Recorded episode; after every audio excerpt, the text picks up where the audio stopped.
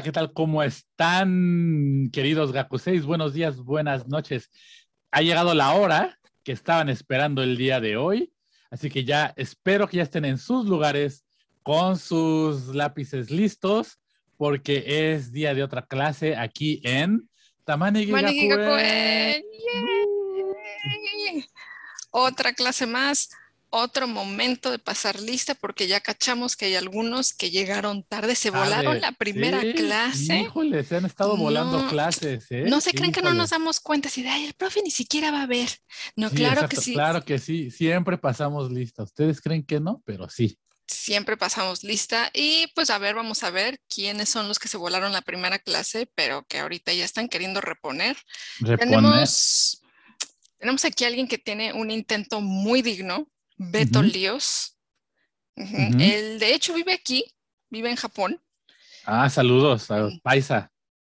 Muy bien. Él además, además dice que se ha volado un montón de clases más, ha faltado todo el curso, pero quiere reponer. Y se disculpa con, dice, para la doctora un platillo exótico de nuestras tierras milenarias, una muertorta de Acoxpa. Y yo la verdad ya no tuve que leer más porque para mí eso es suficiente y yo lo exento del examen, claro que sí.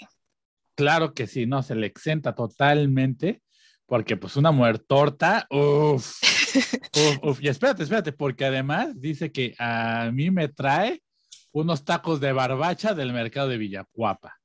Tacos dorados y suaves con su consomé y salsita. No, no, o sea, es una chulada, es una chulada de, de, de, de, lunch, así que mire, exento, no importa ya, se borran esas faltas en la clase, no pasa nada. Sí, sí, sí, sí. Aquí pasamos lista, aquí tomamos todo con, con lápiz, entonces, este, si quieren quedar bien, se puede, pero tienen que traer. E, este, esta es la clase de ofrendas. Exacto, exactamente. Este es el nivel. Este es el nivel de tareas que estamos esperando. ¿eh? Este es el nivel de, tareas que estamos esperando. Eh, también quisiéramos saludar a Aldo Rivera, que nos manda saludos desde la hermana República de Cuautitlán, Izcali, ¿no? Y fíjate nada más, fíjate nada más, que él espera poder visitarnos en octubre del 2022 para traer cazares y picafresas. Uf, uf, uf, Uf. Además, picafresas, uf. viene en muy buen momento en octubre, porque si no las picafresas sí se derriten ahorita en agosto, no, ahorita el que sí, julio, no, no, llegan, chavo. No, pero sí, así que trayendo las picafresas en octubre, mira, chulada, chulada de regalo. Y unos cazares, unos cazares nunca se hace feo. Sí, no, eso sí, en primavera, verano, otoño, invierno, eh, temporada de lluvias, lo que sea, cazares Aquí sí los andamos aceptando. Los recibimos y los amamos. Y en más, siguiente, J. Alberto Miguel Cast. Dice, buen día profesores, con mucho interés por aprender de ustedes.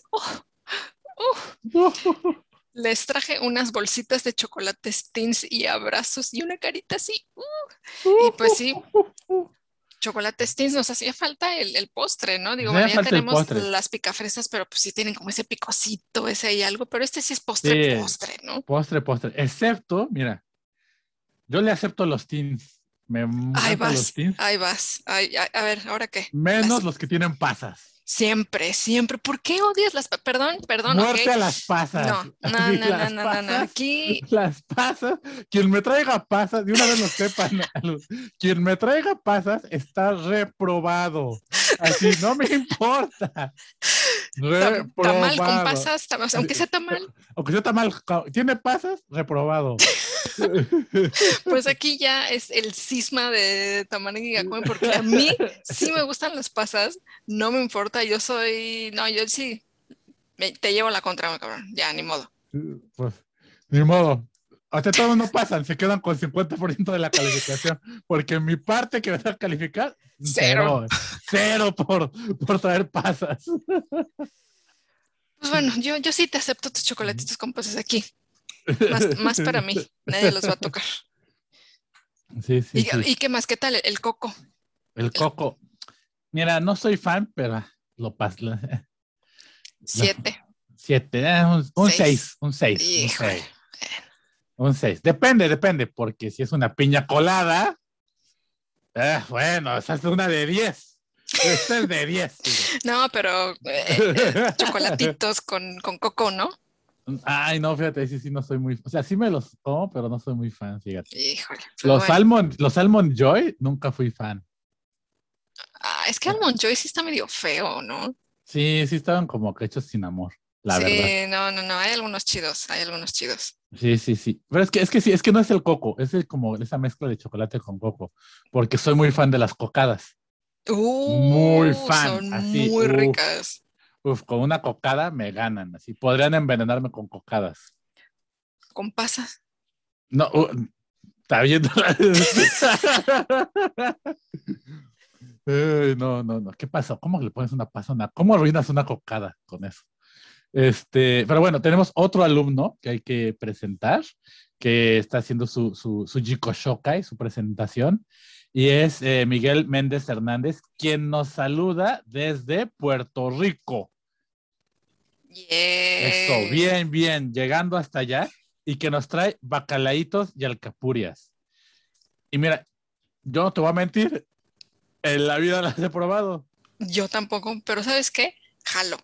Eso, jalo, a la aventura. Va, va, Va, venga, venga, sin miedo, sin miedo al éxito, vengan esos bacalaitos. Eso. Sí, sí, sí. sí. ¿Y, y, y- y qué son? ¿Ya buscaste imágenes? Sí, busqué unas imágenes, mira, además las vamos a compartir. A son ver. como, por lo que veo, son como, como papitas, como algo frito de, de, de pescado, pues está hecho a partir de pescado. Déjate enseño la foto. Ah, por eso coqueta. bacalaíto. Ay, mira Ah, sí, nomás. exacto, exacto. Sí, sí, sí, sí, sí. Mira. Mira, ahí están los bacalaitos, mira.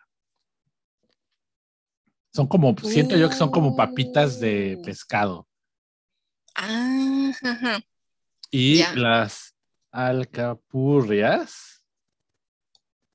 Es esto, que es como un tamal. Lo veo. Ah, pero está relleno Se ve, de como carne molida, ok. Como de carne molida, no sé, sí. Pero se ve que está frito. ¿Sabes qué se me hace? Tiene como forma como de tamal frito. Ah, sí. Sí, sí, sí. Yo le vi cara como de croquetas. Ándale, como croqueta, como tamal frito, pero se ve bueno. Yo le entro, le entro Va, y sin miedo. Sí, sí, sí, sí. Sin miedo al Nos éxito, lo damos. ¿cómo no? Así es, así es. Y pues un saludo a Miguel y obviamente pues un saludo a toda la banda que está, a todos los alumnos que están participando en este, en, en, eh, en el Gakuse Kaikan. Este, un saludo a Rodolfo que siempre nos anda subiendo videos Sí. este, y participando muy bien, ya tiene como muchas estrellitas en la frente. Eh, un saludo a Mario Lices, que nos dejó por ahí el link a la ceremonia de la, de la ceremonia de inauguración, pero que no lo podemos ver de aquí. Pero Mapi me dejó una VPN que sí sirve. Uf, eso. Sí, ya lo usé para ver completa la, este, la ceremonia de clausura. Voy de atrás para adelante, ya vi la de clausura y después voy a ver ya por fin la de eh, inauguración, que pues bueno, ya se acabaron los juegos, estoy llegando hiper tarde, pero pues bueno, ni modo, más vale tarde ya que nunca. tarde que nunca, sí, sí, sí. Ujú. Y también un saludo al Pica, Pica Larrazábal, que nos dejó ahí un link sobre unos monos que se agarraron a golpes ahí, que tienen su primer alfa mujer en 70 años, los macacos de Japón, que pues decía en la discusión, ¿no? De que si te lavaste la cara y el mono, no, que sí, sí, que no. La discusión, o sea, tú, nadie más dijo eso, solamente fuiste tú. pues algún día tienen que aprender de los monos lavados. ¿eh? Ok, ok, ok.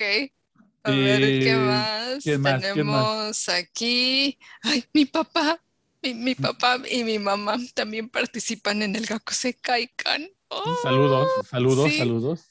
Sí, sí, sí. Y con mucho orgullo digo que fue mi mamá la que compartió el- la carrera de Pikachu contra Ibis. Ah, Es que así, es que así, Es que estamos de acuerdo que así es como debería de ser los Olímpicos. O sea, eso es lo que todo el mundo está esperando, por favor. Ah, es, que, es que también, o sea, por lo menos la, la, inauguración no tenías que gastarte tanto dinero, haz esto. Mm, sí, exacto, con que pusieran eso, los Pikachu corriendo con Eevee. Y ya, si tienes que invertirlo en algo Pikachu, Eevee, no sé, otro, no sé, un Charmander o yo qué sé. sí, exacto, te pones ahí otro, otro Pokémon ahí. Y ya. Y un Togepi, no sé, lo que sea, pero ya, pero bueno, así fue. Así fue, así, esa es la inauguración que nos tocó vivir, lamentablemente. Ni modo. Pero bueno, y pues como siempre, un saludo a todos los que nos están este, escuchando, ¿no? Por ahí a los También hay algunos gakuses que son medio penosillos, ya los vi que por ahí que nunca levantan la mano, ¿eh? Yo solo que igual y pierden sus puntos de participación. Ya los vimos, que son los que se sientan hasta atrás, que nada más están pasando recaditos. Los, vemos, los vemos. ¿Ustedes creen que no? Que ahí ya los vimos que poniéndose el acordeón, que sabemos dónde están, ¿eh? Así. Los vamos a separar el día del examen. Sí, sí, sí, sí. O, pues ya dijimos, las calificaciones están con lápiz, nada más tienen que traernos algo, pero bueno, anunciarlo ahí en el que se caigan y compartirlo. Compartir, preséntense. Y, bueno, eh, ya que hicimos, eh, ya que pasamos lista, tomen asiento, ustedes, y vamos a empezar la clase. ¿Y, cómo vamos a empezar esta clase hoy? Hoy tenemos una actividad especial. Ay, es clase interactiva, como el espacio de cositas. sí, Sí, sí, sí, hoy sí vamos a tener, un, no, es que ya es siglo XXI aquí, que, que el Facebook, que el TikTok que el no sé qué, pues bueno, vamos a tener un poquito de, vamos a estar más movidones. Primero, el tema. Vamos a hablar sobre kawaii. Revolución kawaii. Uh, anarco kawaii. Sí, sí, aquí somos anarco kawaii, pero primero vamos a sentarnos, primero vamos a empezar poco a poquito. A ver, siéntense, siéntense, no, no, no, ajá, ajá. ahorita, A ver, a ver, mm. guarden las bombas Molotov con Hello Kitty, por favor. Sí, sí, sí, sí, vamos a encender las cosas, sí va a haber incendios, sí va a haber golpes. Sí, vamos a tomar la Universidad de Tokio, obviamente, en honor a los estudiantes del 68, claro que sí. Sí, ese espíritu está aquí, pero espérense tantito, espérense tantito. primero, escúchenme, escúchenme, vamos a hacer un calentamiento. El calentamiento primero es uno, fase número uno. A ver. Dime así, sin pensarle mucho. ¿Qué te viene a la mente cuando digo algo kawaii, kawaii? Dime tres cosas, las que sean. Tres cosas con kawaii. Uh, Hello Kitty, este, Harajuku. Ok. Este, pasteles, así como muy esponjosos, muy como de, así. Ok, anotado. Ahora, bueno, de estas tres cosas, ¿les ves algo en común? Algo que digas, ah, es que por eso son kawaii. También sin pensarle así un montón, sin ponerte. Lo único que viene a la mente pues, será porque son cosas que lo vemos y decimos, ah, eso está lindo. ¿No? O sea, yo pensaría eso inmediatamente, ah, pues es que sí, Hello Kitty es lindo, me, me genera como un sentimiento de, ay, Hello Kitty, ¿no? Y Harajuku, igual y no es tanto lindo, pero es como que yo, a lo mejor ya es mi parte yo, yo ñoña, que inmediatamente pienso, sí, ves que moda kawaii, Harajuku. Mm. Y pasteles muy esponjosos, pues es que también viene mucho, siento yo, que la figura de kawaii está atado con la feminidad y los pasteles esponjosos, al menos en Japón, está muy atado con la feminidad. Como el pastel que ah. comen las niñas. Ya, ya, el, ya. el shoto keki, ¿sabes? El, sí, con fresitas. Con fresitas y así. Ok, ok, ok. Los gakuses también participando. sí, por favor. Eh, Queremos ver sus comentarios, por favor. Sobre todo esos que no se han presentado, ok. Van a perder sus puntos de participación, ¿eh? Aquí es cuando los pueden recuperar, no todos, pero los pueden ir recuperando pongan así su top 3 de lo primero que se les vino a la mente y, por qué. Un por qué así ligerito, tranquilito. Pero ahora vamos a la fase número 2. Eh, ahora va a ser al revés. Yo te voy a mostrar algunas imágenes y tú me vas a decir si las consideras kawaii o no. Y también, también los ustedes vayan las viendo y vayan ahí escribiendo. Para los que están escuchando en Spotify, pues ahí vamos a hacer una medio descripción. Sí, vamos a describirlo de forma un poco general, también como para que no haya tanto como influencia, digamos, de mis adjetivos. Y los, nos lo pueden comunicar ya sea en Facebook, en el Se Caican o en Twitter. Pero la idea es eso, como participar, participar. Participen, participen. ok, ahí les va. Entonces, número uno. Irilakuma y sus amigos ah, tomaditos de la mano. O sea, ni termine de decir. Kawaii. Sí, o sea, lo veo y digo, esto, esto es kawaii. Sí. Son Irilakuma, sus amigos están tomados de la mano, hay un arco iris y aquí a la derecha un globo que además tiene forma de pancakes. Es que esto es así, kawaii. Ok, Winnie Pooh con sus amigos también hay muchos globitos, hay muchos colores, están celebrando a alguien. Todos se ven muy felices. Yo, yo pienso que sí es kawaii, o sea, no el mismo kawaii, pero cute. Ok, ok, ok, ok. Estas crepas, unas crepas, tienen chocolate, tienen fresa, plátanos. Una foto bien tomada. No, no, no, es kawaii. No es Convencido. Convencido de que no es kawaii. Estas otras crepas, colaboración de Angelic Pretty con La Foret, tienen malvaviscos en forma de corazón, tienen fresitas, unos poquis rosas. Me super kawaii. Esto es muy kawaii. Ok. Kiari Pamiu Pamiu, no tengo más que decir. Kawaii, kawaii. Sí, eso es kawaii. Sí. y que me encanta su pelo aquí, por favor, pero bueno. Nicki Minaj vestida también muy de colores, muy pomposa. No, no es kawaii. Ok. Estas geishas. No, no son kawaii. Ok. Ahora, por último, estas fueron imágenes que no se están moviendo. Ahora te voy a mostrar algunas que sí se mueven. Son unos videos que tengo aquí. Permíteme un momentito. Oh. Ok, aquí está. Tenemos un video de una tea party, una fiesta del té de Angelic Pretty. Voy a poner solamente unos segunditos. Ah, sí, es kawaii. o sea, chicas con vestidos color pastel, súper pomposos, o sea. Sí, es una pasarela. Una pasarela, o sea. Son chicas eh, japonesas vestidas con moda Lolita de Angelic Pretty, nada más, eh, muy pomposas, muy rosas. Y bueno, eso están desfilando. Sí, sí, muy kawaii. Ok, siguiente también es de Angelic Pretty, la misma marca, pero aquí no encontré un desfile en París, aunque sí hay, pero no encontré uno oficial. Pero este es un video de clientas que fueron a Angelic Pretty París, vestidas también de Angelic Pretty, de, pies a cabeza, y nos están mostrando también sus vestidos. Esto ya es durante el coronavirus, por eso todas traen su cubrebocas.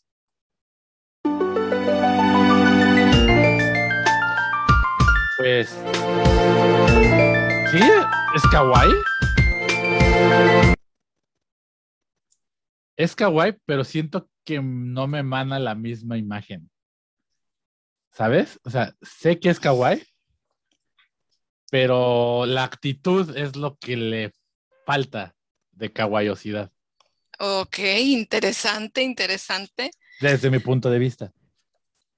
Ahora vamos a regresar a la pregunta de la relación que tienen todas estas cosas que les mostré, porque tenemos desde personajes 100% ficticios como Rilakuma y Winnie Pooh, y gente moviéndose y teniendo sus, sus actividades, respirando, ¿no?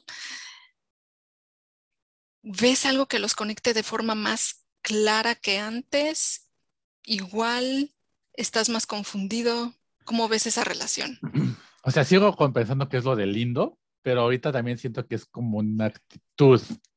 Mm, ¿Sabes? No es solo un, ah, lo veo y es lindo, sino es una actitud. O sea, no solo implica, mm, sí, no solo implica como el, el que sea lindo el- la imagen, sino que tiene que tener cierta estética, tiene que tener cierta, la gente tiene que tener cierta actitud, este, pues podría decirse que hasta como un estilo de vida, podría ser como un, o sea, porque sí, por ejemplo, yo estoy seguro que alguna chica japonesa que vea Winnie the Pooh va a decir que es kawaii, kawaii, ¿no? Pero lo comparamos con, con Rilakuma y para mí Rilakuma es más kawaii, pero también porque corresponde a una cierta estética, a un cierto estilo.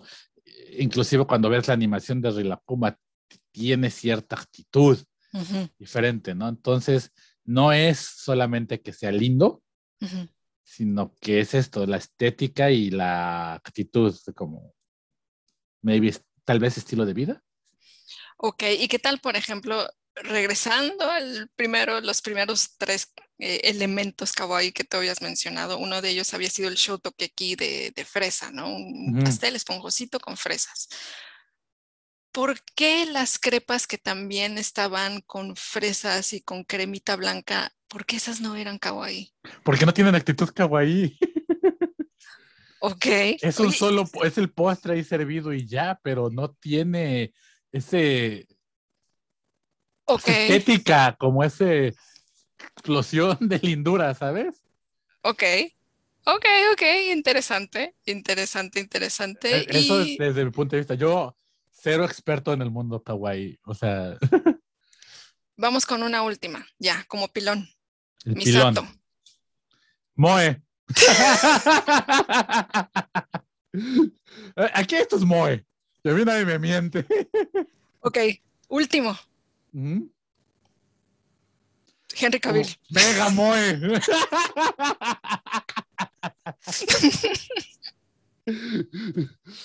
Ah, Henry Mm.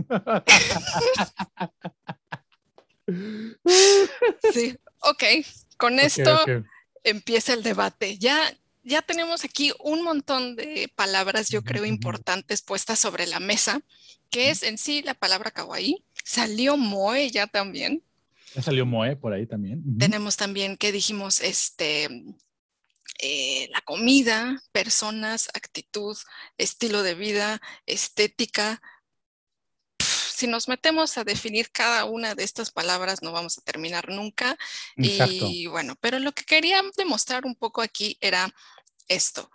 En primera, kawaii eh, va desde ficción hasta personas, ropa, comida, actitudes, pensamiento. Incluso también puede ser eh, cuestión de nacionalidades, ¿no? O sea, ¿por qué, por ejemplo, las, eh, las lolitas que te mostré al principio de eh, Angelic Pretty en Japón, ¿por qué ellas sí eran kawaii, pero las geishas no, pero las chicas en París sí? O sea, ¿dónde está kawaii? ¿Qué es kawaii entonces? Eso es lo que queremos hacer hoy, más que demostrar que hay un kawaii, que este es el correcto y este no, y este sí, queremos demostrarles que más bien sobre la mesa está todo, todo, todo esto y qué hacemos con eso, cómo nos impacta.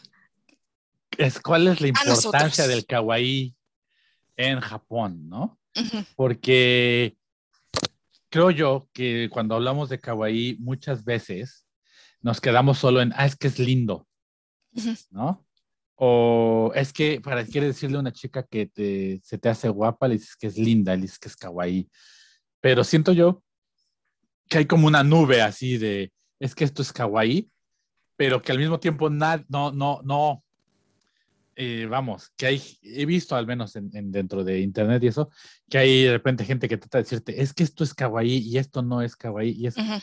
Híjoles, es que es muy difícil de definir porque no, como ya dijo la, doctora, no hay un solo kawaii, hay muchas definiciones de kawaii, muchas tendientes y, bueno, que además tiene un impacto real, ¿no? En la sociedad japonesa. No es nada más que, hay de repente, de, de, siglos milenarios, la cultura kawaii existía y entonces ya es esencia, o sea, tiene una razón de existir y una razón de ser.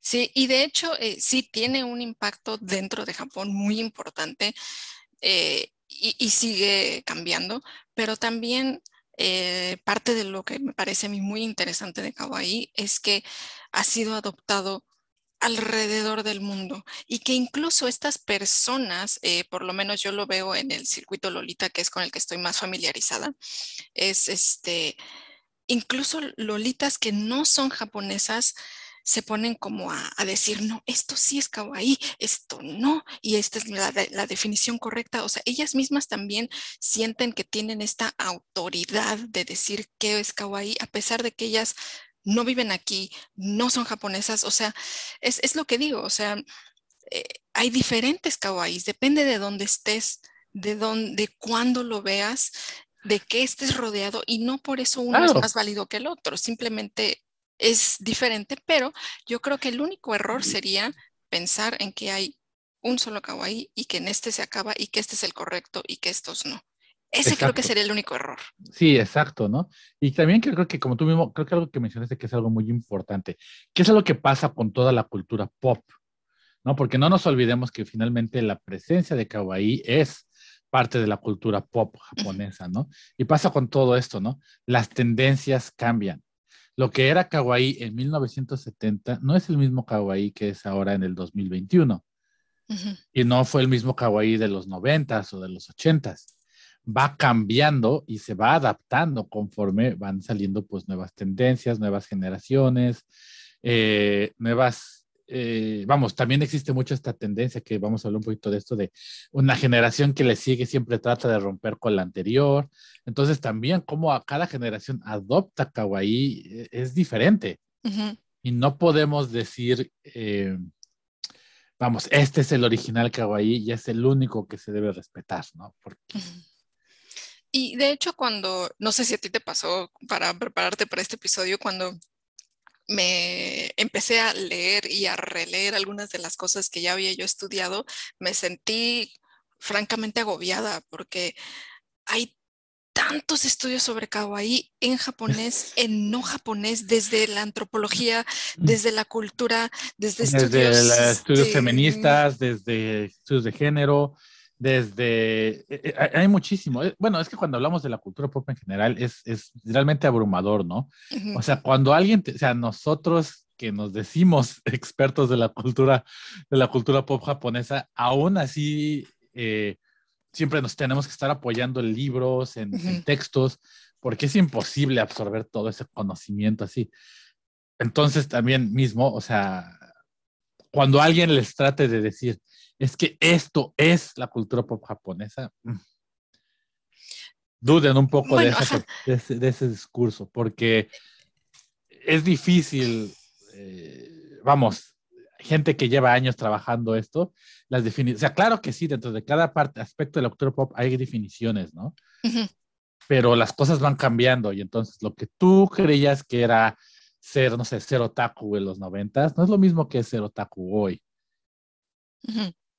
Sí, sí, sí, sí, totalmente aplica eso también para Kawaii. Y lo que hoy vamos a intentar hacer es este, eso, como más que definir y poner cajitas, creo que vamos a querer como más bien articular. Decir que, que, hay diferentes cosas habitando lo kawaii y que puede ser, como lo vimos, una estética, puede ser un sabor, puede ser un look, puede ser una actitud. Todo eso es kawaii. Em, pero primero, pues es una palabra, ¿no? O sea, claro. y, también no, no, vamos a caer en el relativizarlo todo diciendo de que, ay, sí, pues es que entonces todo es kawaii, pues es que entonces nada es kawaii, ¿no? No, claro que sí, o sea, es una palabra, se tiene que usar y es un adjetivo, es un adjetivo ikeyoshi y, y se usa en todos los días, ¿no? Exacto, bien, bien definido, exacto, sí. Eh, sí, es un adjetivo que es, desde mi punto de vista, sí se puede traducir como lindo, como cute. Es que es, que, es, que es eso, es, es que es eso. Es eso, no hay otra forma de definirlo. Es lindo. Sí, no, no, no quiero que caigamos como en el de, es que es como Motenashi, el arte legendario de ser cute. No, No, es, lindo. Es lindo, es cute, pero claro, tiene cosas muy interesantes dentro que son particulares del kawaii que tal vez cute no tenga o que tenga de diferente forma. Eso es lo que queremos hoy articular. Pero bueno, eh, sí, obviamente tiene una, una historia.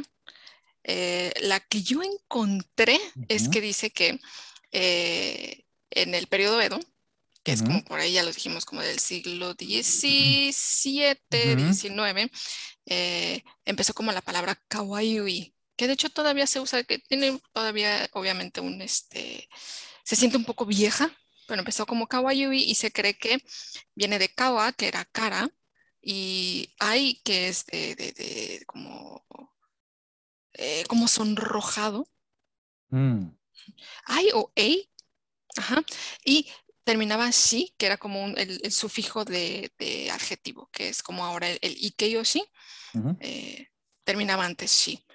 Em, en estos tiempos se usaba para designar algo como medio lamentable, algo que daba un poco de lástima y todavía queda un poco esa, ese significado en el japonés de ahora, Sí. que se usa kawaii-so Y es- como para decir un, ay, pobrecito, cuando Sí, alguien sí, se lastima, cuando hay algo, eso, Es que, es que, lamentable. exacto. Inclusive, en algunos términos puede ser hasta medio decir como que algo es patético. Patético es la palabra, exacto.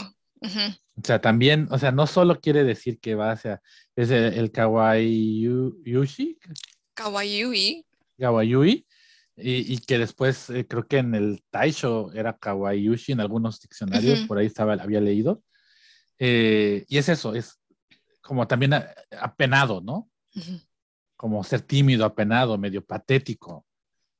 Sí, se usa también un poco como, e incluso, in- insisto, hoy en día también tiene todavía de repente ese, ese sentimiento de que estás viendo eso que es kawaii o kawaii-so desde arriba, es algo que está, algo que es inferior a ti. Y originalmente en el periodo Edo parece que se utilizaba para niños y mujeres. Sí, sí, sí. Entonces ya desde ahí hay un poquito como una, una, un sellito, una huella que tiene de, de- de- de ser un poco patético, de ser eh, para mujeres, para niños y que a veces es bueno, pero a veces no es Es tan que, exacto, bueno. es que tiene estos dos, creo que es importante, ¿no? Que decir esto, tiene estos dos significados. El no bueno, que es como de algo que es penoso, que es patético, que es lamentable, y el otro lado que es algo que te genera cariño, que te genera amor, que te genera eh, compasión, ¿no? Este, vulnerabilidad, ¿no? Entonces, eh, tiene estas dos connotaciones y que se siguen usando hoy en día. Sí, sí, sí, sí, y que sí, exacto, se siguen usando para reaccionar a los tipos de imágenes que mostré anteriormente. Ves el como dices, ¡ay, kawaii! ¿No? Esa es el- la, la reacción que tienes, es un sentimiento y ahí es lo que creo que podemos marcar como una primera eh, capa del kawaii. Es una palabra, tiene su historia, tiene su origen, tiene su significado lingüístico, vamos a ponerle. Y yo lo definiría como un sentimiento. Un sentimiento de que es este es algo agradable mayormente, o bueno, actualmente es mayor- algo mayormente agradable. Y eh, también algo importante que hay que mencionar es que a veces se dice que kawaii es como infantil, que tiene que ver siempre con la infancia, con los niños, un contrario de la adultez, un contrario, sobre todo como ya lo dijimos, que tiene que ver con mujeres, este, un contrario de ser una mujer, te queda siendo una niña, una, una shoujo, ¿no? Sí, exacto. Tien- y creo que eso es también muy importante que lo mencionemos, ¿no? Porque es un, por ejemplo, si hablamos hacia actitudes, es marcar una actitud infantil. Sí. Sin embargo, hay, hay un, hay un estudio que de hecho fue de los estudios nuevos que me tuve que echar ahora para el, el- el episodio y estuvo cañón, estuvo súper interesante, les voy a pasar el chisme ahora. Hay un estudio que dice que sí, que eh, esta infantilización del, de las actitudes, del, del, habla, de todo esto, es una parte del kawaii, pero él hizo un estudio eh, cuantitativo, preguntándole a personas, hizo algunos experimentos, etc. Y lo que él sugiere es que eso es solamente una parte. Hay muchas otras cosas que también son kawaii que no son necesariamente infantiles. Por ejemplo, eh, la comida, algunos animales. Eh, otra cosa que él descubrió que fue muy interesante fue la sonrisa. Le mostró a algunos estudiantes, hombres y mujeres, eh, imágenes de personas sonriendo y normalmente reaccionaban como, ah, eso es kawaii. Cuando, por ejemplo, si mostraban un bebé, que normalmente dirían que es kawaii, pero el bebé estaba llorando o el bebé tenía algún tipo como de, de problema de salud, eso no era kawaii. Entonces, no es necesariamente si eres infantil o un bebé, ya eres kawaii, no. Pero tampoco de por el otro lado, ¿no? O sea, también se puede ser kawaii sin ser infantil, como una sonrisa, simplemente una sonrisa, todo el mundo sonríe. Pero eso es kawaii. Entonces, creo que eso también es muy, muy interesante eh, mencionarlo porque por el lado de las humanidades y y por los estudios de humanidades que se empezaron a hacer como por los 90s, 2000 casi todos apuntaban a eso, que es algo femenino y es algo infantil. Pero no necesariamente cuando realmente vas y le preguntas a las personas, como tú dices, a pie, eh, las personas de calle, no lo ven realmente así del todo. Creo que es, es algo ya más que se ha teorizado, más bien. Claro, claro, claro, claro, claro. O sea, Mm, pues es que creo que son dos partes, ¿no? De lo que, o sea, nuevamente venimos, es la parte de la infantilización, de la parte del kawaii que se utiliza para niños, pero también pues la parte del kawaii que se utiliza para algo lindo, para algo que te genera un sentimiento de empatía, que te genera un sentimiento de vulnerabilidad, de vulnerabilidad eh, que te genera compasión o amor. Sí, y eso es lo que sugiere, de hecho, este estudio, que es a mí el que más me convence para hablar como de esta capa de, un kawaii, eh, de una definición de kawaii, es eso, es un sentimiento hacia algo más que infantil, más que inherentemente bueno, yo lo diría benigno, es algo que no te va a dañar. Una sonrisa es de alguien que, que te va a recibir. Claro, exacto. Un bebé también ¿cuántos chingados te va a lastimar un bebé? Algo tendría que salir muy mal. Exacto, sí, sí, sí, sí. sí. Postres también son benignos, casi siempre son ricos, no como, no sé, no sé, los cueritos. Pues los cueritos no son kawaii, no sé. Sí. Perdón, pero me chocan los cueritos. A mí, a veces a, que a mí, si, a mí me traen cueritos, cero, reprobados, se me salen del salón no en se ese preocupen, me los traen aquí, me traen un chicharrón preparado con cueritos y miren. Yo les pongo sus cinco. No, no, no, no, no, no, no, aquí, aquí, aquí, aquí, en, esta casa. Los que van a traer pasas, mira, los voy a hacer eso. Si traen algo con pasas, traigan algo con cueritos. Y entonces ahí se equipara y ya no reprueban. se balancea y ya no reprueban. Ajá. Ahí está, ahí está. La, la, hasta que hasta para eso, hasta para hacer trampa hay que ser inteligente. Y Yo solo les digo, ¿eh? Pero, pero bueno, así es, o sea, este, pues los cueritos no son benignos, entonces para mí, pues no, no son kawaii, pero pues un postrecito. Pero ¿qué tal si eran como de piglet?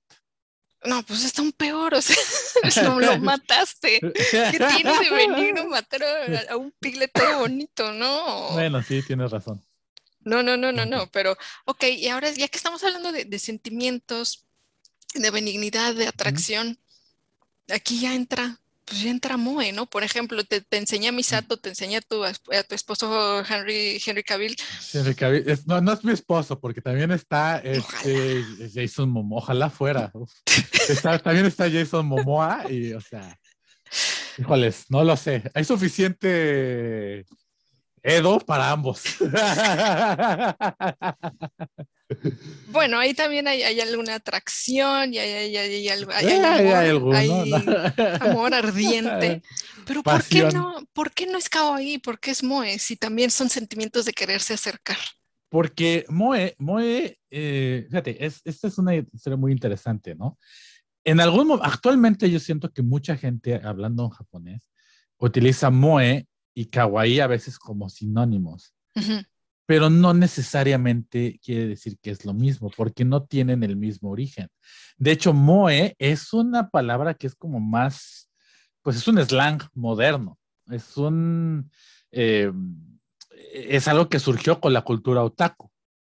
Y ni siquiera con la cultura otaku original de los 70s, 80s. Es algo que surgió más ya a finales de los 90 y los 2000. Eh, básicamente eh, en esta época, que era cuando también se empezaba la cultura del Internet, eh, Serial Experiments Lane, por ahí, si alguien. Oh, me encanta, me encanta. Creo que es mi anime favorito. La cultura del Internet. O sea, de hecho, Experiments Lane viene mucho de ahí, ¿no? Eh, la forma en que los otakus se comunicaban tiene mucho que ver con el Internet. Se comunicaban en foros, ¿no? En foros en línea, como el Nifty Serve o el Tokyo BBS eh, los chants, ¿no? Que siguen existiendo por ahí. Este, y bueno, viene mucho a, a, a, poner eh, cuando querían compartir sobre un personaje, ¿no? Eh, que, que, pues como Misato a mí, que yo la veo, Misato, reina de mi corazón, para explicar ese sentimiento de que te da como una pasión así humeante, así ardiente, eh, decías Moe, ¿no? ¿Y por qué, qué, viene de eso? Bueno, porque cuando tú, Moe viene del verbo moeru. Y bueno, como tú sabes, pero los rokuses no, moeru puede tener dos significados dependiendo del kanji que utilices. Entonces, si utilizas moeru con el kanji de quemar, pues significa eso, ¿no? Es algo que quema, es algo ardiente, algo que, que, sí, que la muere gomi, ¿no? O sea, que quemas, pues. Sí. La basura que se quema, pues, o sea, es, eso, o sea, el moeru es algo que, que, es ardiente, ¿no? Y por otro lado está el moeru, que es este, de retoñar, de una flor que empieza a retoñar, ¿no? Entonces, ¿qué pasaba? Que luego en estos foros de internet, este, se, comunicaban y cuando querían explicar como, ah, es que ese personaje me, me, me, me atrae mucho, me, ponían Mueru y a veces pues se equivocaban y salía el, error de que ponían mal el kanji y entonces en lugar de poner eh, con fuego de, de, de, de ardor, pues de, quemar, eh, ponían Mueru de retoño, ¿no? De retoño en flor, ¿no? Y entonces también vino a, a tomar como esta doble dualidad, ¿no? A, a sentir que tienes atracción hacia un personaje. Y por otro lado, en algunas formas, pues también la imagen de Mueru tiene mucho, eh, una imagen un poco joven. Mm. De personajes que ven joven y así, pero el, el principal significado es, eh, tiene dos, ¿no? Que te atrae, así como que como que de repente te, te emociona ver mucho a un personaje, ¿no? O sea, que lo ves como yo, ah, Moe, ¿no? Y el otro es como para expresar que, que, que, te atrae el personaje, que estás, describes tu afecto, ¿no? Hacia otros otaku. Es un slang que se utilizaba entre otakus en ese entonces. Entonces, es una, o sea, si con otro otaku yo le digo, oye, Moe, él inmediatamente entiende, a, a Edgar le gusta Misato, ese se siente atraído por ella. ¿no? Es su personaje favorito, es su waifu. Ok, ok, pero, y por ejemplo, tu husbando, Henry Cavill, Jason Momoa, con ellos ya, o sea, ya en serio, sí podrías aplicar Moe porque son, aunque sean personas de verdad. Ya en serio, ya en serio, no. Con personas de verdad no se puede aplicar Moe. El Moe lo tienes que aplicar solo con personajes. Mm, hmm solo con, con seres ficticios. Pero aquí hay una trampa. A ver. Porque están las idols. Y con las idols tú puedes decir que es Moe. Pero aquí ya entramos en otro mundo que igual es para otro episodio, pero esto es muy importante, al menos para entender el significado de Moe. Es que eh, Moe eh, aplica para las idols porque las idols son un personaje cuando tú vas a ver, no sé, AKB48 o eh, o los eh, Kamen Yoshi, el que sea, tú las ves, las chicas en el escenario son un personaje. Ellas detrás del escenario, en su vida real, en su vida diaria, no son así, no actúan así. Y el otaku, el wota, el fan que es de, de, de las idols, no le importa conocer a la chica detrás del personaje. No le atrae saber cómo es ella en su vida diaria, no le atrae saber cómo es ella de verdad. A él le importa mantener esa imagen pura que tiene del escenario. Por eso es que las idols tienen esos códigos tan estrictos de no tener novio, no es. Porque la imagen que están vendiendo es lo que atrae a lo, lo que te genera el MOE. Pero entonces ahí es una onda igual y hasta ética bastante complicada de que ellas pues sí, Misato, pues es un pinche dibujito y lo dejas de dibujar y a Misato no le importa, pero estas son personas de carne y hueso que tienen necesidades, que también quieren salir y tener su vida normal, pero su imagen, su cuerpo es el bien comerciable. Es que exacto, ellas se convierten en un bien comerciable tú cuando eres un fan de las idols, tú no vas a ir a comprar, o sea, sí habrá quien se compre el llaverito del logo de las idols, pero siendo sinceros, es lo que menos importa. Se van a comprar las fotos, las tarjetas, tienes a tu idol favorita, etcétera, intercambias con otros.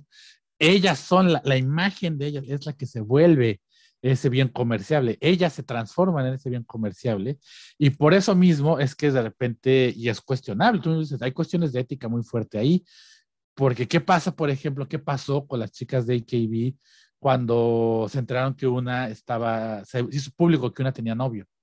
Ah, fue la chica que se tuvo que rapar enfrente de, en la televisión, ¿no? Sí, exactamente, sí, sí, sí, sí, sí.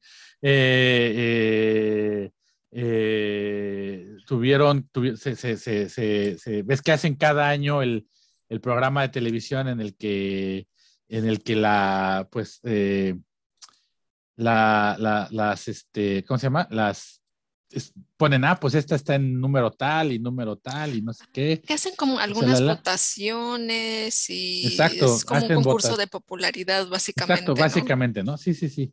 Que, que, ahí también, igual luego hablamos de eso un poco, pero el que, el que formó AKB formó también uno de los, no sé si es el primero, me atrevería a decir que es casi el primer grupo de idols, el, el, el Onyanko Club, es el mismo modelo de Onanco Club, es el mismo modelo de AKB. O sea, mm. no es nada diferente, ¿no? Eh, pero sí, aquí, inclusive para los que están viéndonos en, YouTube, les comparto, ¿no? Para que vean la foto de la chica de, de que se, pues se cortó el pelito, ¿no? De que la tuvieron que rapar como castigo de que, pues de que no, pues tenía novio, ¿no? O sea. Sí, y eh, bueno, ahí dice, de hecho, ¿no? Tiene que pedirles perdón por haber roto esta fantasía que tiene de, ella básicamente, cuando realmente solamente está teniendo una vida normal, de cualquier joven de su edad. Claro, claro, claro. Y, pues sí, exacto, ¿no? Entonces, eh, ¿y qué pasa después? Eh, pero bueno, regresando al Moe, que es lo que nos importaba con lo kawaii, eh, Moe era un slang utilizado solo entre otakus, ¿no? En ese entonces. Y entonces, ¿qué pasa en los 2000s?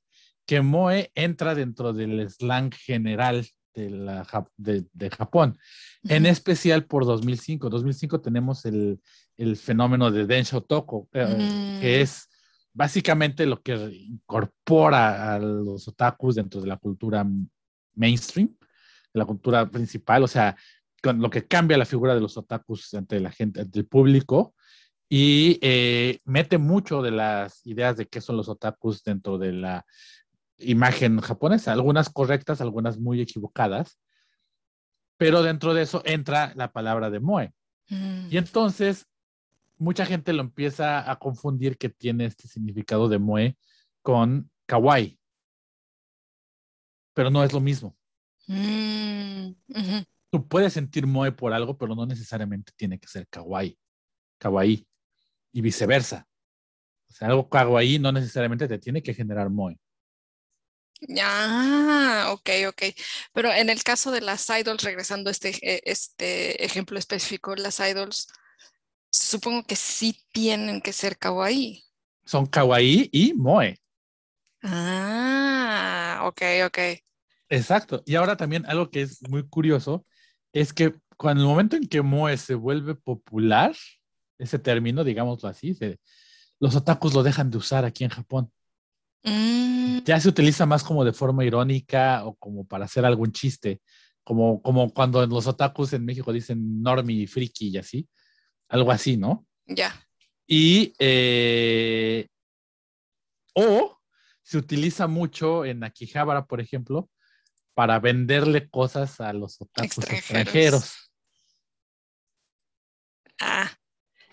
Entonces ahí cuando viene, o sea, bueno, pues es la, evolución de Moe, ¿no? Em, también, por ejemplo, hay, hay tres personajes, bueno, ya eso ya es mucho choro, pero tres personajes que son muy principales también en la popularización de la palabra Moe, que es una, es Moe Kyoryu, eh, es, un, es, un, anime que se llama Moe Kyoryu Wakuse, que el personaje principal que era Moe, que es Moe y el dinosaurio, Mm. Y luego, este, Takatsu Moe de Taiyoni Shumasho. Eh, y eh, Tomoe eh, Hotaru de Sailor Moon. Mm. No porque esos personajes necesariamente sean Moe, sino porque también al ser muy populares dentro de los otakus, se empezó a utilizar mucho el Moe, Moe, Moe, Moe, Moe, Moe dentro de los foros. Ah, ya. Ya, ya, ya. Y de Moe-chan, Moe-chan, Moe-chan, Moe-chan. De hecho, el Moe como nombre femenino sigue siendo súper popular hoy en día. O sea, Moe solo con, con, el kanji de, de, florecer, eh, retoñar, perdón, o alguna otra variación como Moe, Moeco, Moeca, eh, sigue, sigue vigente. Sí, sí, sí, sí, sí. Sí, sí, sí. Ok, eso es muy interesante verlo de ese lado de él. Eh, yo me quedé pensando mucho en, el ejemplo de las idol, porque bueno, ya dijimos que sí, que son moe, que son kawaii al mismo tiempo, pero que también viven en una realidad pues súper opresiva. Totalmente. De, de que su, su, sus derechos humanos están siendo violados. O sea, sí, Free Britney, pero híjole, estas, niñas viven en esto. Si creen que Free Britney está gacho, híjoles. Free Idols, porque está muy cañón eso. Pero me, me, quedé pensando en este porque del otro lado del espectro de Kawaii está otra vez, ya vengo otra vez con, con, con lo mismo de siempre, la moda Lolita. Y últimamente que está tomando como mucha más fuerza el, eh, movimiento feminista en general, entre círculos principalmente, diría yo, de, Estados Unidos, o por lo, por, lo menos este, eh, que se habla inglés, se está empezando a, desarrollar la idea de que el Lolita y vestir Lolita y tomarlo como una cultura es feminista. ¿Por qué? Porque, eh, y bueno, esto no solamente es en el circuito Lolita, el, el kawaii como una estética femenina que sí, que bien en su momento se vio como algo que podría ser un poco patético, un poco eh, que denota alguna debilidad, que denota ser inferior, eh, se reclamó, por decirlo así, y toda una generación de mujeres empezó a decir, va, ¿sabes qué? Te va a tomar la palabra sí, sí soy kawaii, sí me gustan estas cosas, sí me gustan mis, mis, este, me gusta escribir con bolitas, me gusta escribir con conejitos, me gusta hacer todo esto y no voy a trabajar como tú me dices que tengo que trabajar, no me voy a integrar a la sociedad como tú me estás diciendo que tengo que integrarme para ser mujer. Y se quedaron en este limbo en el que se ha interpretado que ellas deciden eh, permanecer como niñas, pero yo más bien diría que, crearon su propio limbo en el que dijeron, ay, sí, sí, ándale, sí, soy niña, sí, lo que sea, o sea, tú llámame como me tengas que llamar, pero yo quiero quedarme con esta libertad antes de ser Shakaijin que otra vez, aquí volvemos otra vez a, las, este, a las palabras, ¿no? Es súper importante decir que cuando uno se gradúa. De la universidad. De la universidad. Bueno, de la prepa también cuando trabajas. Sí, también puede ser cuando, cuando, cuando dejas de estudiar y empiezas a ser una persona que trabaja, se les llama a estas personas shakaijin, que es como, ¿cómo lo podremos traducir? Una persona, persona de sociedad. La sociedad. estas mujeres, esta generación de los ochentas, rechazó eso, dijeron, no voy a ser Shakaijin, no voy a integrarme a una eh, fuerza de trabajo que no me respeta, que no me va a promover, que haga lo que haga, este, está mal. Eh, también, o sea, si soy mamá, pues tengo que renunciar a todo lo que quería, tengo que dedicarme a mi esposo, tengo que hacer eso. Ellas dijeron, no, no voy a hacer eso, yo me voy a dedicar a comprarme cositas de Hello Kitty, yo me voy a dedicar a comprarme vestiditos y llámenme como me tengan que llamar. Esto es lo mío, salirme de su norma. Y por eso también Kawaii empezó a verse como una forma de revolución. Y yo, eso no lo digo yo, lo dicen muchos otros académicos, muchas otras personas que han estado involucrados incluso en el gobierno. Aquí tenemos este señor Sakurai Takamasa, que fue quien hizo este el programa de las embajadoras kawaii, que ya hablaremos de eso después.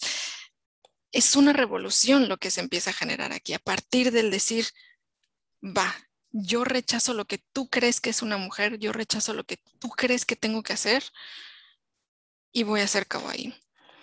Y esto se sigue reproduciendo en, diferentes circuitos, entre ellos el Lolita, y creo que ahorita está tomando mucha más fuerza precisamente por lo que mencioné del movimiento feminista.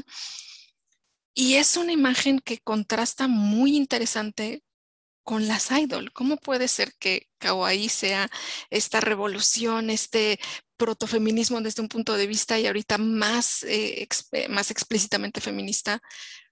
¿Cómo puede convivir con el mundo idol que también es Kawaii? Desde mi punto de vista, tiene que ver que son dos tipos de diferente kawaii, porque el kawaii Lolita es algo que las mujeres hicieron y retomaron ellas mismas para revelarse. Pero el mundo kawaii de las Aldos es creado por hombres. Son hombres los que están produciendo a las idols para hombres. Sí. Sí, sí, sí. Y eso es algo súper interesante. un contraste muy fuerte ahí. Porque es cierto, o sea, justo dentro de las lecturas que, que las lecturas recomendadas de la doctora Alexander, estábamos viendo, por ejemplo, que, que, y esto viene, es algo que pasa en los 70s y 80s, ¿no? Que se da el boom de la cultura de consumo japonesa, de toda la cultura pop que conocemos ahora, que anime, manga, eh, lo kawaii, todo eso empieza a explotar de repente vemos, por ejemplo, que son 70s y 80s, de repente vemos esta, esta tendencia, ¿no? De las niñas empezar a escribir forma redonda y así, y que las escuelas les empezaban a prohibir escribir así. O sea, e, e, es, para mí, inclusive lo pienso y digo, es que esto es ridículo, ¿no? Porque, ¿qué tiene de malo que las niñas, este, eh, exacto, exacto, exacto, exacto, que las niñas escriban así? O sea, nada más porque es muy redondito, porque es muy, muy, o sea, está tan de describir muy, muy, muy, muy lindo, ¿no? Y con, utilizando monitos y utilizando el corazoncito, que esto, y les empiezan a, a, a, decir que no les aceptan exámenes con esa letra, que no les aceptan tareas así, que, que y, y, obviamente pues las chicas adolescentes lo empiezan a tomar como un elemento de su rebeldía, ¿no? De, ¿sabes qué? O sea, me dices que no puedes escribir así, ahora te voy a entregar todas las tareas así, y si todas te las entregamos así, no nos puedes correr a todas, ¿no? O sea, eh, se empieza a formar parte de eso, ¿no? Eh, vemos también, por ejemplo, que muchas de las que participaron en los movimientos estudiantiles de los 60s y 70s son las que después se convierten en editoras de revistas sobre cultura kawaii, ¿no? Como la Cutie, que eran estudiantes de Waseda, de las que se pusieron ahí a quemar bancas y todo eso, y, después ellas decidieron lanzar esto, ¿no? Entonces, es, parte de esta, de esta rebelión, ¿no? Porque lo kawaii, lo kawaii no es conformista. Sí, por lo menos este lado del kawaii. Este lado no es conformista, este es un lado que fue hecho por mujeres, creado eh, pensando en las necesidades que tenían las mujeres de esta época y que de hecho hemos tomado este tema un poquito cuando hablamos de masculinidades, que empezamos a hablar de los Shinjin-rui, que empezamos a hablar de el, este, los, ¿cómo se llamaban? Eh, los hombres herbívoros y las mujeres eh, carnívoras. los bososoku, todo eso. Todo eso. Incluso aquí podemos ver esto, ¿no? O sea, retomando la idea de las mujeres carnívoras, que eran las mujeres que, este, que ya no se dejaban, que eran más independientes, que ya no estaban en busca de un esposo. Son estas mujeres, estas mujeres, algunas de ellas se fueron por lo kawaii ellas empezaron a comprarse sus propias bolsas. Algunas dijeron, sí, yo me voy a comprar una Louis Vuitton. Otras dijeron, pues sí, pues yo me voy a comprar todo eso de Sandro, como ven. Sí, como ven. Exacto. Sí, sí, sí, exacto. Y, además es, es, interesante, ¿no? Porque inclusive cuando lo vemos de manera económica, de manera de consumo, hoy por hoy, yo sé, y me lo han preguntado a veces en redes sociales y eso, no, tú, ¿cuál es el personaje japonés más famoso? Y yo creo que muchos esperan que les diga, ah, pues Goku o Pikachu, sí es Hello, Kitty. Kitty. es la reina de la cultura pop japonesa. Punto. Punto. Es la octava franquicia más grande del mundo. ¿Le pese a quien le pese Sanrio? sí. Exacto, exacto. En la cima del mundo. En la cima del mundo. O sea, Pokémon, que es la que más se le acerca, es la número 30. No, no, no, Sanrio. Es la franquicia más Reddit. Sanrio eh, Hello Kitty es, los productos más redituables de Japón. Y también se me hace interesante porque también es que mucho de la, del boom de cultura pop japonesa empieza por las mujeres. El Sanrio, el kawaii, la cultura shoyo de los mangas y eso. Empieza por ahí. Inclusive los doujinshis empiezan por las mujeres. Los primeros doujinshis los hicieron las mujeres. Déjame tomarme mi agüita aquí en mi tacita innecesariamente pequeña de cinnamon roll. Ok, sí, sigamos, adelante. Ok, sí, ese es un punto súper importante. Y otra cosa que creo que estamos aquí em, hablando muy, muy a tiempo, hablando de Sanrio, es que también inevitablemente, ok, sí, Kawaii tiene que ver con, eh, con no ser conformista, con un tipo de rebelión como un poco, eh, este, bueno, vamos, si, no estás encendiendo fuego a algo, pues sí te estás revelando de formas un poco más simbólicas, ¿no? Eh, pero también tiene que ver con consumismo. Se está, em, se está hablando de revelarse a través de consumir o dejar de consumir algo, de trabajar o dejar de trabajar en algún otro lugar para llevar un estilo de vida diferente. Y eso a veces siento que ha servido para que se le vea un poco mm, más, digamos, como inferior al kawaii o a la rebelión kawaii, porque si dice, ay, pues es que son morras nada más comprando cosas rositas, o como de, ay, pues es que nada más se limitan a consumir, son bastante pasivas. Pero la verdad es que no, o sea, tú mismo lo acabas de decir, la cultura, el boom de la cultura popular, todo lo que dice este libro aquí, todo lo que ha querido replicar el gobierno de forma artificial eh, para promover la cultura popular de Japón, lo hicieron estas morras orgánicamente, ellas lo generaron, o sea, este fenómeno cultural que ha impactado a tantas vidas y a tantas mujeres que se quieren seguir identificando como kawaii, porque ahí es donde ellas encuentran su, libertad y su identidad, sigue teniendo un impacto que otra vez, sí, pues igual y no son, no son armas, no están saliendo a quemar, eh, no sé, casas, tiendas. No es ese tipo de rebelión que te estás imaginando, no sé, como el imaginario de las películas. Es otro tipo de rebelión, un tipo de rebelión cultural que sí está siendo eh, eco en el mundo a través de ya cuántos años, cuántas décadas han pasado. Desde, los 70, o sea, imagínate, desde los 70. O sea, ya llevamos 50 años de kawaii. O sea, y, además es que es interesante esto porque es, algo que hemos platicado antes. Kawaii es disruptivo. Lo kawaii es disruptivo. Rompe con el conformismo, rompe con la sociedad.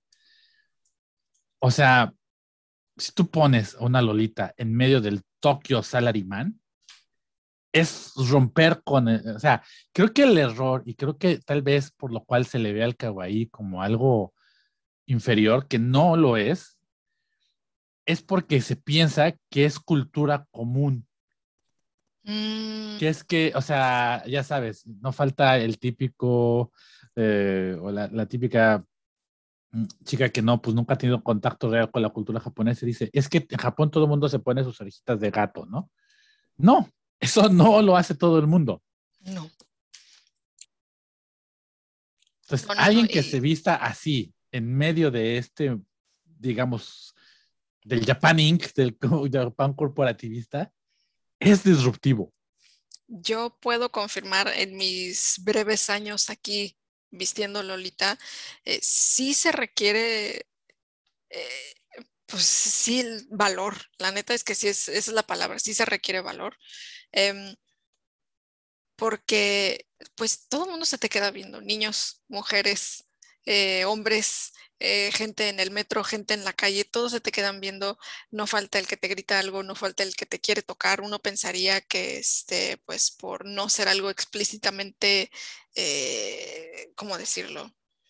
Algo no, no sexual, pues, porque, bueno, como mujer mexicana, que he vivido en México muchos años, pues una piensa como de, ay, no me voy a poner una falda porque no vaya a ser que alguien quiera manosearme, o no me voy a poner escote porque uno pensaría que por vestirse así, de una forma tan eh, inusual, pues la gente tendría un poquito como de distancia contigo, ¿no? Pero no, hay algunos que sienten que por eso tienen derecho a tomarte fotos, a tocarte, a decirte cosas, y es algo que no me ocurre cuando estoy vestida normal. Incluso cuando tenía el, el cabello de muchos colores, este, pues no sé, se me habrán quedado viendo y ya, ¿no? Pero cuando empecé a vestir Lolita la gente tiene reacciones muy diferentes que no he tenido cuando soy solamente la gaijin o cuando soy la gaijin con el pelo azul.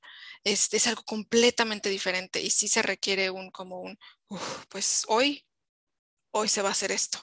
Y, y, es padre, es parte de lo que a mí me gusta porque yo sé que eh, salir así es algo que no todo mundo se atreve y que saber que, que, vas a recibir todo esto y decir, me la rifo. Es que, exacto, pum, diste en el punto. No todo el mundo se atreve. Es disruptivo, rompes con el conformismo. Y aún así sigue siendo, eh, se sigue viendo un poco mal, que también es por el que no, no se atreven muchas personas. Este, no es algo que, que uno querría que se enterara la persona que es tu jefe, por ejemplo o si vas a aplicar algún trabajo, eh, pues cierras tu Instagram tantito, ¿no? O sea, no quieres que se enteren porque todavía hay mucho como un, ay, pues es que está medio raro eso, ¿no? O sea, no, no se está entiende, está medio loco, está medio... Mm. Pues por lo mismo, por esto, esta misma actitud de, pues es que mira cómo escriben raro, no le voy a aceptar su examen así sigue vigente, sigue vigente esa misma actitud de, pues es que vela cómo se viste, quién sabe qué piense. Sí, y es que, y es que tiene, o sea, es que tiene mucho que ver, o sea, y, y, ahora, por ejemplo, pusimos el, el, ejemplo del, del, Japón urbano, ¿no? Pero también vete al Japón rural, en medio de los campos de, de, de, de arroz, que una chica, imagínate, yo me imagino viviendo en el pueblito número 3 olvidado, que una chica decida, me voy a vestir de Lolita, aunque solo sea para ir de aquí al combini, se requiere muchísimo valor y es disruptivo, o sea, en ese lugar que no pasa nada, ver a una chica así, o sea, es inmediatamente romper con la monotoneidad. Y están rompiendo con el rol que la sociedad les asigna. El rol que les asigna de tienes que ser mujer, tienes que ser eh, una mujer callada, sumisa, que solo tiene que estar esperando casarse, eh, criar a los hijos y morirse. Bye. Sí, sí, sí, sí. Y de hecho así hay varias, eh, pues, eh, expresiones, digamos, de la cultura popular que tratan este tema. Por ejemplo, el más famoso diría yo es el de en inglés se llama Kamikaze Girls, el Shimotsuma Monogatari, que es una novela que se, después fue una película sobre una chica que es Lolita que vive en Ibaraki, en Shimotsuma, que es eso, justamente súper inaca, súper pueblito, no hay absolutamente nada, pero ella decide vivir su vida rococó como Lolita y, ya, y pues bueno, a veces ella misma dice que, ay, sí soy bien, bien egoísta, pero pues es feliz. Y esa es la idea. Pero es que además, es, esa historia me encanta, esa, esa, esa, historia me encanta, porque te demuestra dos tipos de Shinjin Rui. Sí, sí, sí, y Chigo también. Y, y, y, mujeres, ¿no? Que es la mujer Bososoku, que muy pocas veces se habla de la mujer Bososoku, pero existe, existió la Sukeban, ¿no? Que eran las, las chicas rudas, ¿no? Y este, la, la, Lolita, ¿no? Que son dos tipos de feminidades, dos tipos de que la mujer está reclamando su individualidad.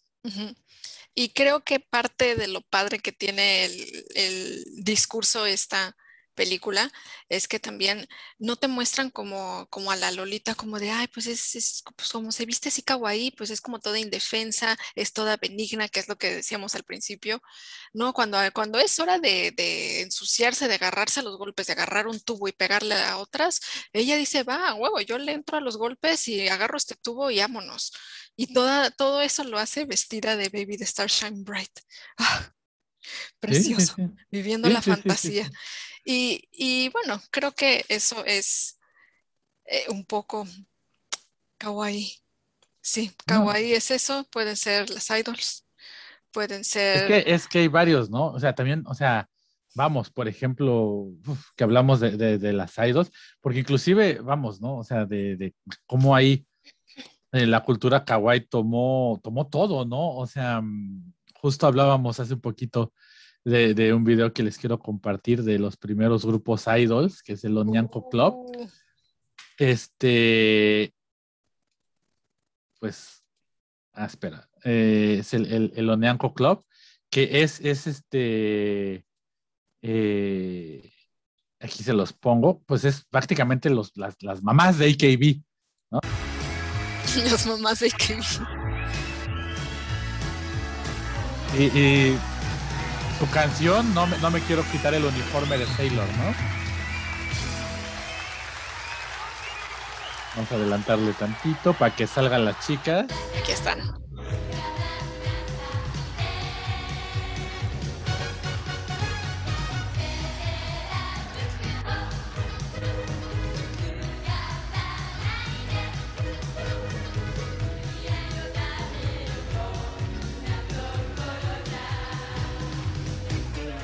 Pero eh,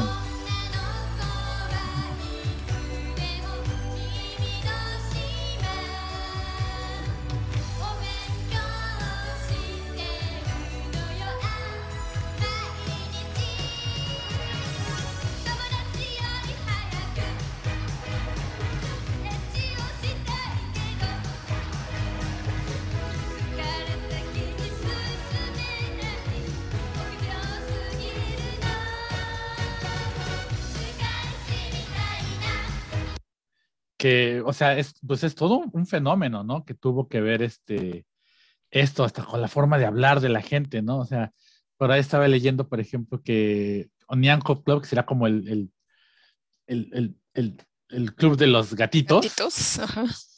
Eh, pues por ahí también hay una relación un poquillo porque se da en los 70, ¿no? Hablamos del, del kawaii, cambios en la forma de hablar, ¿no? Eh, que las chicas empiezan a adaptar como cosas más, más como cute para decir, ¿no? O sea, y una de las cosas que se empezaron a adaptar era, pues para decir, pues, pues vamos a hacer el delicioso, era el, el nian nian suru, ¿no? Como el... Ay, santo Dios. Vamos a hacer el miau miau. Ay, ay, ay. y pues también ahí tiene que ver un poco, nuevamente, los hombres retomando esa cosa y a Onyanko Club, ¿no? De hecho, a ver aquí ya, ya, ya, así, si vamos a ponernos de ñoños, ahí les van también. ¡Pum! Es un poco como una historia de la palabra kawaii. Ah. Antes estaba, bueno, aquí se dice que antes existía utsukushi, que se sigue utilizando y que significa en inglés como beautiful, ahora es como hermoso, hermosa. Se puede utilizar para, para cosas, para personas, para animales. Aquí está el que decía que era, ah, de hecho aquí está, kawahayushi. Y después kawaiso y kawaii como tal empezó aquí.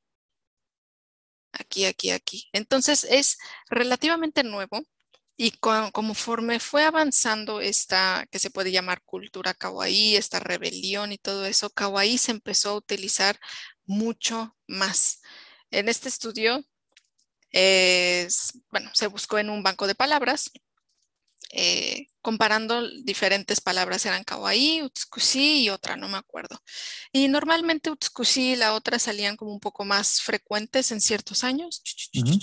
Y a partir ya de los 70s, 80s, kawaii se fue para arriba. Es decir, eh, muchas otras personas lo empezaron a adoptar, ya sea para hablar ellos mismos de, cosas kawaii en su vida o para hablar del fenómeno kawaii.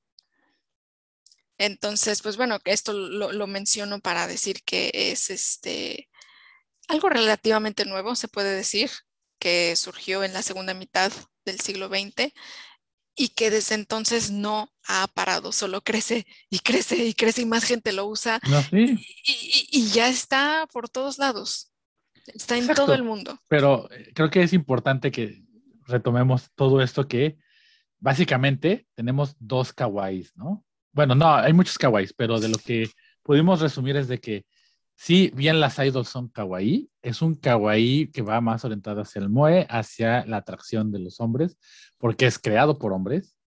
Y tenemos el kawaii que implica la revolución, ¿no? Sí, un kawaii que como dices es disruptivo, que fue creado más por las mujeres, para las mujeres, para ver sus necesidades.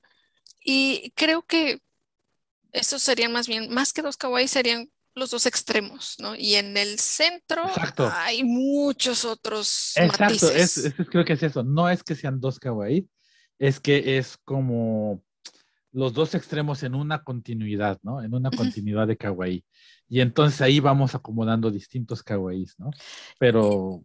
Y que están al mismo tiempo, no significa que hablamos mucho de los ochentas, los setentas, etcétera, pero este pues es nada más como por mencionar los puntos en los que Kawaii fue como un, boom cuando se desató, pero todo esto está conviviendo al mismo tiempo en diferentes lugares, o sea, no, no es que de primero este y después este, y es que si está este, este no se puede, no, o sea, es como dices, es un continuo, simultáneo, este, que, que sigue y seguirá yo creo, porque pues yo yo no voy a dejar que, muera y creo que hay muchas que no queremos dejar que muera el, el kawaii. No, y no va a morir. O sea, además, de hecho, sí te voy a decir esa pregunta ya para cerrar. Porque es, muchos decían que con la desaparición de Fruits esto pasó, ¿no? Que se acabó el Harajuku Style. H&M mató Kawaii. No, no, por supuesto que no, no, no, no, no, no. No sé qué podría matar Kawaii a, estas alturas, si, es algo Mientras tan complejo. Hello Kitty siga siendo la reina, el eh, kawaii reinará. O sea, y, quién va a querer echarle pleito a Hello Kitty? Vela nomás, es preciosa. Y, ve a sus amiguitos. ¿Quién le va a decir, oye, te voy a matar? Nadie, ve, estos ojitos. Estas manitas. ¿Ves? Insisto, la, la revolución será kawaii o no será. Así que bueno, ya que estamos acabando este episodio, es momento de que saquen sus bats con Hello Kitty, sus, eh, eh, bombas Molotov con el Bats Maru. Vamos a, tomar las instalaciones porque es hora del momento de la revolución. Pónganse sus trajes Lolita de asalto. Aquí, su glitter aquí. Su glitter aquí, exacto, sus coronas, porque es momento de la revolución kawaii. Vamos a prenderle fuego a todo. Hermosas, hermosas, fabulosas, llenas de glitter. Eso, así como debe ser. Y después de la revolución nos vamos por unas crepitas. Eso, para acabar. Eso, para celebrar. Sí, sí, sí. bueno, pues con esto terminamos esta sesión de Kawaii. Ustedes díganos si terminaron más confundidos que ¿O no? como empezamos. Sí, igual, porque hablamos de muchas cosas, ¿no? No, y es que además, si quisiéramos hablar de toda la historia del kawaii, uf, es acabamos. que no acabamos. Entonces, bueno, también se vale. Se, se puede hacer una. voy a hacer preguntas y podemos hacer un segundo episodio de esto, ¿eh? O sea, Para responder a las preguntas. Igual y esta estaría padre. Entonces, sí, este, exacto. dense, dense con todas las preguntas. Una pregunta, seis preguntas, 17 preguntas, adelante. Picafresas en el intermedio también. Traigan. También tacos de barbacha también se aceptan. Este, tamales fritos, lo que sea. Con pasas. No, sin pasas. Ya saben, el que traiga pasas.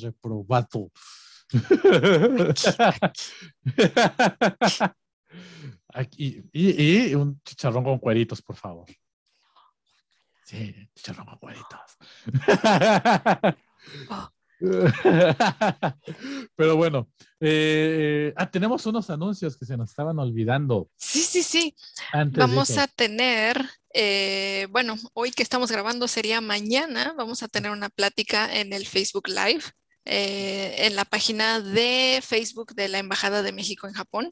Exactamente, eh, vamos a hablar un poco sobre, pues, de, como nuestro paso, ¿no? De pasar de ser fans a expertos y, y todo eso, y para, vamos a explicarles un poquito, pues, van a saber un poquito más de nosotros ahí por ahí, ¿no? Del chisme, ¿verdad? Este, Cómo, cómo llegamos aquí, cómo nos tropezamos. exacto, y, y, bueno, cómo es que decidimos dedicarnos a saber to- a todo esto de la, de la ñoñería, ¿no? Sí, va a ser, eh, aquí dice, sábado 14 de agosto a las 9 horas de Japón, 7 de la mañana de México. Entonces, tal vez para cuando salga el episodio ya fue esto, no sabemos, pero No si sabemos. ya fue, este, Este, véanlo. Exacto, véanlo, va a ser- se va a quedar en el, en el Facebook de la embajada, entonces, este, eh, pues véanlo, pasen a dejar un ojo, pasen a dejar un saludo para que nos inviten otra vez después. Sí, sí, sí, sí. Y bueno, los que puedan participar en vivo, estaría increíble. Ahí vamos a estar respondiendo preguntas. Exacto. Este, sí. De todos modos, vamos a estarlo, ya- seguramente ya lo compartimos en nuestras redes, pero chequenos. Y para que no se les olvide, chequen nuestras redes. En, eh, ¿Cuáles son tus redes? ¿Dónde te encuentra la banda en la Intermega Web? Compumundo in- Intermedio. Mundo Intermega. Me encuentran en mi Compumundo Hiper Mega Red en Twitter, Instagram y TikTok como Lisander One, todo junto, W-A-N al final. ¿Y tú? A mí me pueden encontrar también en Twitter, en Instagram y TikTok con Edo-Grampa. Y bueno, nos pueden buscar en Facebook como Edo Hakase o World Meets Japan, porque ahí, ahí hay una bronca con los nombres de las páginas de Facebook. Eh, pero, y también pueden meterse al grupo eh, de Tamanige Ga- eh, Gakuen Gakuse Kaikan para que se junten, para que echemos el despapalle, para que hagan sus preguntas y para que se presenten. ¿eh? Ya sé quiénes están ahí que no se han presentado, ya, te- ya lo sabemos. Sí, van a tú, reprobar, tú, van, tú, tú, que tú, eh, tú, tú, a ver, sí, no te escondas atrás de tu compañero, tú, ¿eh? Sí, sino que no se presenten, reprueban. Ay, yo sí llegaba a hacer eso, como de, me voy a poner así. Ay, que no me vean, que no me vean. Ajá, no, no hagas, no hagas contacto visual. No, ya, ya hicieron contacto visual, ya ni modo. Ahora, ni modo. se Ahora les toca presentarse. Sí, sí, sí. Pero bueno, pues ya saben, eh, nos estamos viendo. Váyanse al. No, esta vez no se van al recreo. Vamos a iniciar la revolución kawaii. sí. Aventar bombas. Bye. ¡Ah! Bombas Molotov. Ah, con glitter. Ah. Ah, Bye. Bye. 番号札4番でお待ちの新田様8番国生様17番城之内様29番渡辺様40番生稲様おにゃんこあら伊藤君お久しぶり15番22番28番33番50番51番にゃにゃセーラー服を贅沢だ。ボス贅沢微糖です。贅沢だ